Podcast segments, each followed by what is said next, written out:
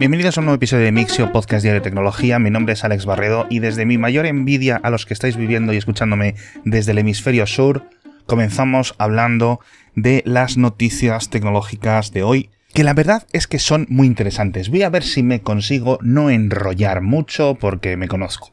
Comenzamos hablando desde Norteamérica, en concreto desde Estados Unidos, aunque seguramente sea algo que poco a poco vayamos a ir viendo replicado en otros países. Y es que el alza del precio de la gasolina está elevando los hackeos a los surtidores en las gasolineras. Resulta que es muy fácil acercarse a una gasolinera un poco rural o poco visitada o en horas bajas, etc.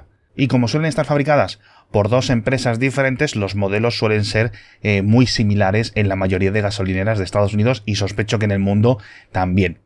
Un fabricante tiene un problema de seguridad y es que se puede introducir en la pequeña pantalla que tienen un pequeño código de acceso al panel de administración, como por ejemplo a los routers o a los sistemas que tenéis de domótica en casa, y con una clave de estilo 1234 que muchas gasolineras no lo cambian, pues se puede acceder al, digamos, a este panel de administración del surtidor y decir, pues me la das gratis. Y te vas sin que nadie se entere. Y otro tipo de fabricante tiene otro fallo de seguridad, y es que con un pequeño mando, con un pequeño controlador que muchos están comprando en eBay sin mayor tipo de problemas, también se puede acceder a este sistema informático del surtidor y, de nuevo, conseguir gasolina, nafta, benceno, como queráis decirlo, eh, gratis, a plena luz del día y sin levantar la sospecha de nadie.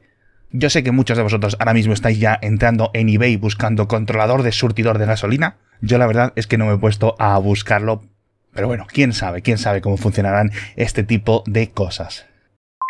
Dejamos en Norteamérica, nos venimos a España y es que los españoles confiesan que son o que somos adictos a las pantallitas del móvil, de la tele, de la consola, etc. Esto es según una encuesta celebrada recientemente y creo que no he visto el número concreto de entrevistas de la encuesta, pero el 33% de los españoles adultos, ya digo, reconocen ser adictos directamente a la pantalla del móvil y un 60% admite que pasa demasiado tiempo mirando las pantallas. Entre estas también se encuentran la tele, la videoconsola, la tablet, el ordenador, etc. Digamos que se arrepienten de perder tanto tiempo con este tipo de actividades.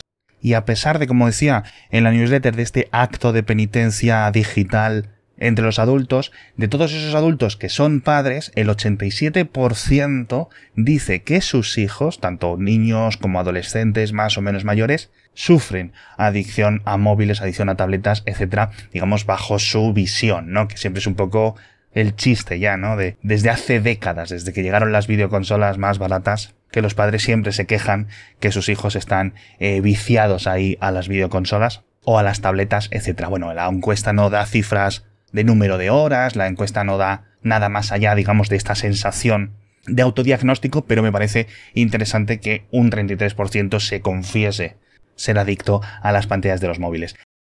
En fin, nos vamos a hablar de juicios, nos vamos a hablar de uno de los temas favoritos de este podcast, que ya sabéis que es la jarana, las telenovelas digitales, y tenemos que hablar de Amazon, que va a llevar a los tribunales a los dueños de grupos de Facebook donde se compran y se venden reseñas falsas. En concreto son más de 10.000 grupos distribuidos en todo el mundo. Algunos ya los han conseguido cerrar después de contactar con Facebook y algunos son tan grandes que tienen decenas de miles de miembros. Obviamente ya sabéis que esto es una verdad reconocida por todo el mundo, que esto es Vox Populi que ocurre desde hace mucho tiempo y la verdad es que no sé cómo Amazon ha dado tanto tiempo en ponerse serio con, con este gran problema. Ahora están con Facebook, hace unos meses hicieron diferentes demandas a las webs, agencias, empresas que se dedicaban a la compraventa directamente, ahora van un poco a la coordinación en estos sitios más visibles, pero siguen aumentando la presión e imagino que poco a poco pues irán hacia otros sitios, por ejemplo, hacia los grupos que se organizan en Telegram o en foros de Internet, etc.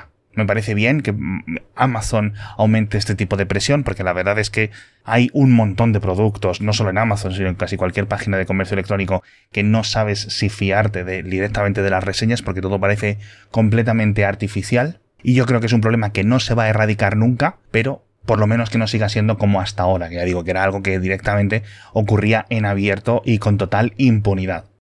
Y la segunda noticia tiene que ver con Google y es que en Dinamarca la Agencia de Protección de Datos Nacional ha prohibido a las escuelas, centros educativos, etcétera, que utilicen Chromebooks o sistemas de Google Workspace para gestionar el día a día y la actividad educativa de los alumnos. ¿Por qué?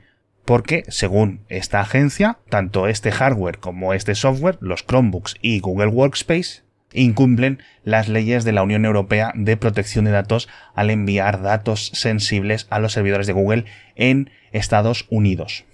Lo cual nos lleva a la siguiente pregunta. Si la agencia danesa dice que este uso es incompatible con la legislación europea, ¿qué ocurre en otros países como por ejemplo en España? Parece que la Agencia de Protección de Datos española está investigándolo, pero no tenemos ningún tipo de declaración definitiva ni de ningún tipo pero bueno, en concreto esto se va a aplicar en menos de un mes, así que muchos centros educativos en Dinamarca van a tener que tirarse las próximas semanas básicamente reconstruyendo todos sus sistemas informáticos. Espero que muchos aprovechen para pasarse a soluciones de software libre, a soluciones locales o a soluciones pues que respeten mucho más la privacidad.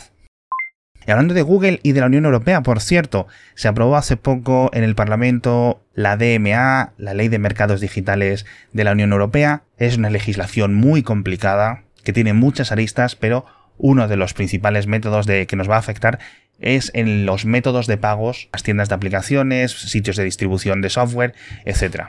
Una vez que se ha aprobado, Google ha corrido, no le queda más remedio, a crear una excepción para que los usuarios de Google Play en el espacio económico europeo, es decir, no solo en la Unión Europea, sino en todo el espacio económico, es decir, esto incluye Islandia, incluye Noruega, etc., a que tengan que ofrecer métodos de pago alternativos cuando vayan a comprar algo dentro de una aplicación de Google Play, pero con dos asteriscos muy importantes. Bueno, muchos más asteriscos que dos. El primero, solo en aplicaciones que no sean videojuegos, muy similar a las normas coreanas.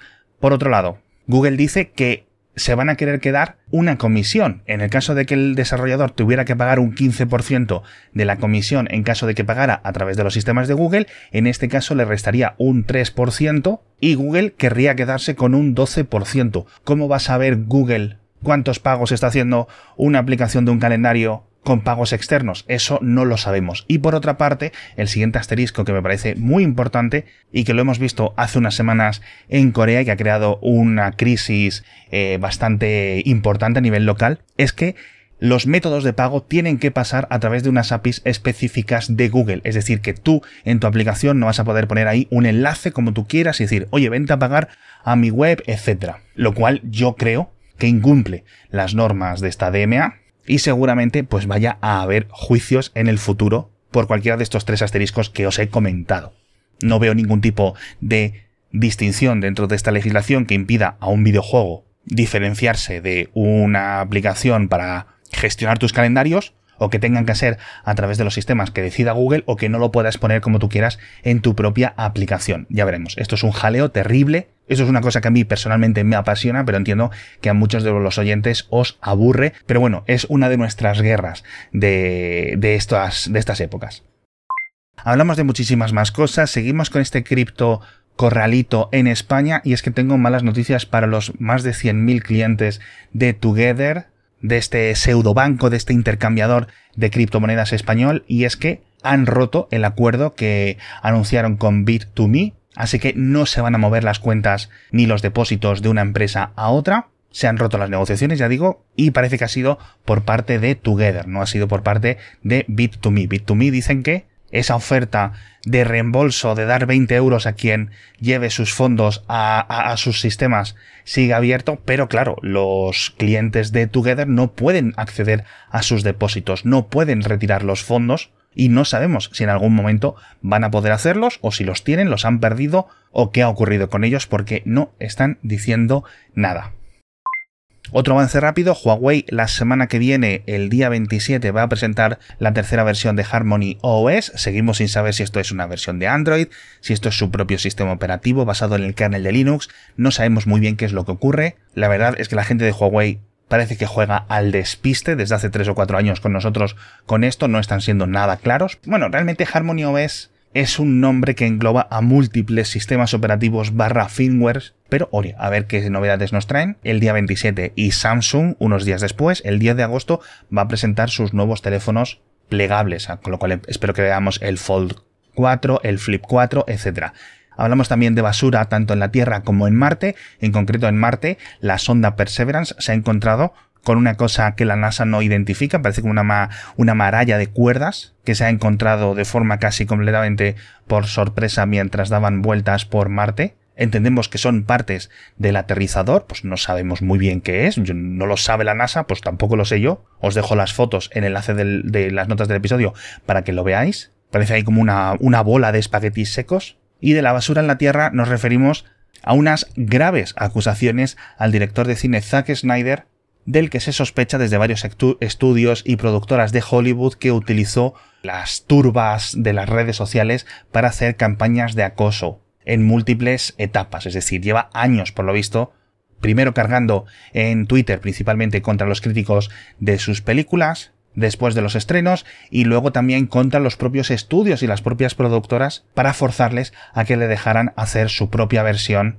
etcétera, unos supuestos movimientos orgánicos en redes sociales, unos clamores populares que no se han demostrado, al menos yo en las pruebas que ponen los artículos, no veo que sea unas claras, unas muestras inequívocas, pero sí es cierto que no parecían orgánicos entonces y me siguen sin parecer orgánicos a día de hoy. Otra cosa es que estuviera Zack Snyder originalmente detrás de este tipo de campañas en redes sociales. Pero bueno, eso lo dejaré para que lo comenten en otro tipo de podcast, porque la verdad es que a veces me canso hasta yo mismo de hablar de Twitter, de bots y de todo esto. Muchísimas gracias a todos por estar conmigo un día más y nos vemos mañana con más noticias de tecnología.